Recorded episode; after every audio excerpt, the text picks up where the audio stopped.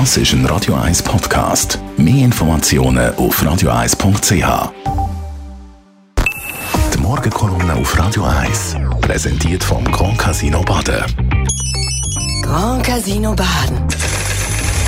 Baden im Matthias, guten Morgen. Guten Morgen miteinander. Gestern hat Angela Merkel äh, den letzten Auftritt gehabt als Kanzlerin. Ja, alles hat ein Ende. Also die Wurst hat zwei, hat doch ein populärer deutscher Schlager geheißen. Sogar die Ära von Angela Merkel, was niemand so richtig glaubt hat, neigt sich jetzt definitiv am Ende entgegen. Vorgestern hat sie die Entlassungsurkunde bekommen, gestern die letzte Rede. Jetzt ist sie bis zur Wahl vom neuen deutschen Kanzler nur noch geschäftsführend im Amt. Die Angela Merkel ist der lebende Beweis, dass in der Politik wirklich alles möglich ist und vielleicht noch mehr als in anderen Lebensbereichen.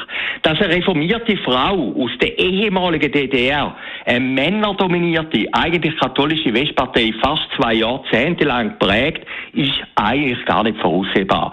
Dass eine Frau ausgerechnet aus der DDR, wo vor 20 Jahren kläglich gescheitert ist, allen Gesetzmäßigkeiten zum Trotz zur mächtigsten Frau der Welt aufstieg, ist besser als Hollywood. Am Ende von ihrer Ära bleibt sie trotzdem immer noch ein Phänomen. Wenn man bei anderen Politikern wie Schröder oder Kohl gewusst hat, wer sie sind oder wie sie ticken, bleibt Angela Merkel in vielem nicht fassbar, ja sogar ein Rätsel. Viele deutsche Kolumnisten und Analysten rätseln jetzt, da kann man lesen in den Zeitungen, im Fernsehen, überall, was von der Angela Merkel bleibt, was ihres Erbe ist. Eins ist ganz offensichtlich, Ihre Partei CDU ist nach 16 Jahren Merkel-Kanzlerschaft im Sturzflug, führungsorientierungslos, ein Sanierungsfall, wie Ihren langjährigen Konkurrenten Friedrich Merz meint. Wenn das Ihres Wahrerbe wäre, wäre es ein bisschen traurig. Praktisch gleich lang mit Angela Merkel ist der Daniel Craig als James Bond im Amt gewesen. Jetzt kommt es höchstwahrscheinlich bei 007 zu einem weiblichen James Bond. Der Fall Angela Merkel zeigt, dass die Realität manchmal fortschrittlicher oder zumindest diversity-freundlicher ist als das ganz große Kino. Halb so lang wie Angela Merkel ist übrigens der Moritz Leuenberger im Amt gewesen, als brillanter Moderator von der Bernhard Matinee im Bernhard Theater.